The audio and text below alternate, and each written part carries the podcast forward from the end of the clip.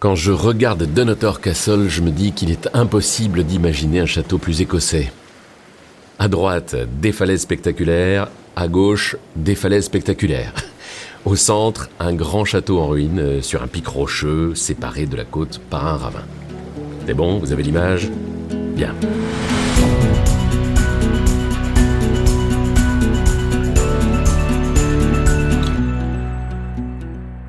Épisode 9.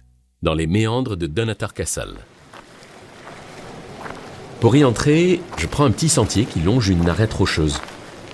Elle est tellement haute, c'est un vrai mur d'enceinte. Au Moyen Âge, les ennemis devaient être vraiment motivés pour arriver jusqu'au château. Aujourd'hui, c'est beaucoup plus facile. Une fois au fond du ravin, je suis presque à l'entrée. Là encore, le passage est bien protégé.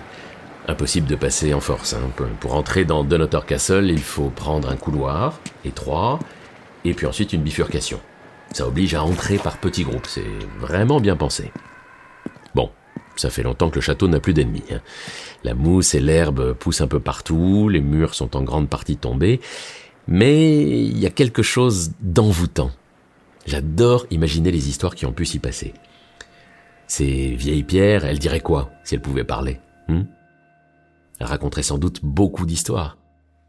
Je pense qu'elle parlerait des cachots humides. Je sais que de nombreux prisonniers y ont été enfermés.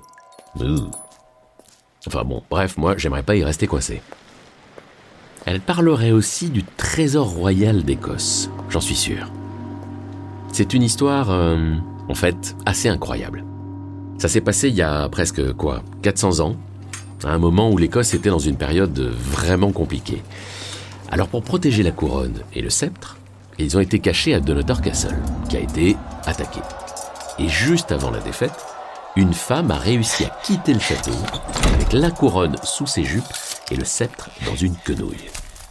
Alors, l'histoire est peut-être fausse ou exagérée, on ne sait pas, mais le trésor royal a bien été sauvé en tout cas, puisqu'on peut le voir au château d'Édimbourg. Moi, je continue de marcher à travers les ruines. Et plus j'avance, moins j'ai l'impression d'être dans un château fort. J'ai l'impression d'être, euh, je sais pas, dans un vieux village écossais. C'est un peu étrange, hein on dirait qu'il a été posé là, sur du gazon vert. C'est vrai que ces châteaux étaient aussi des lieux où les gens vivaient.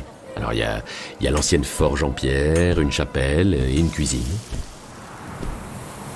Depuis le haut, le paysage est incroyable.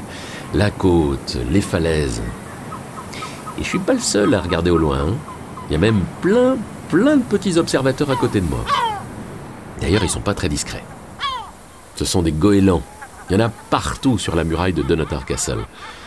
Je me rapproche, mais ils n'ont pas l'air de me remarquer. Ils doivent être habitués à voir passer des gens. Avec leur air sévère, là, ils sont concentrés sur la mer du Nord.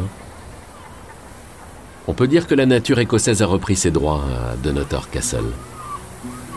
Les soldats sont partis et les goélands les ont remplacés. Suivez toutes mes aventures sur les plateformes d'écoute et le site du whisky Sir Edwards. Sir Edwards, Sir of Scotland.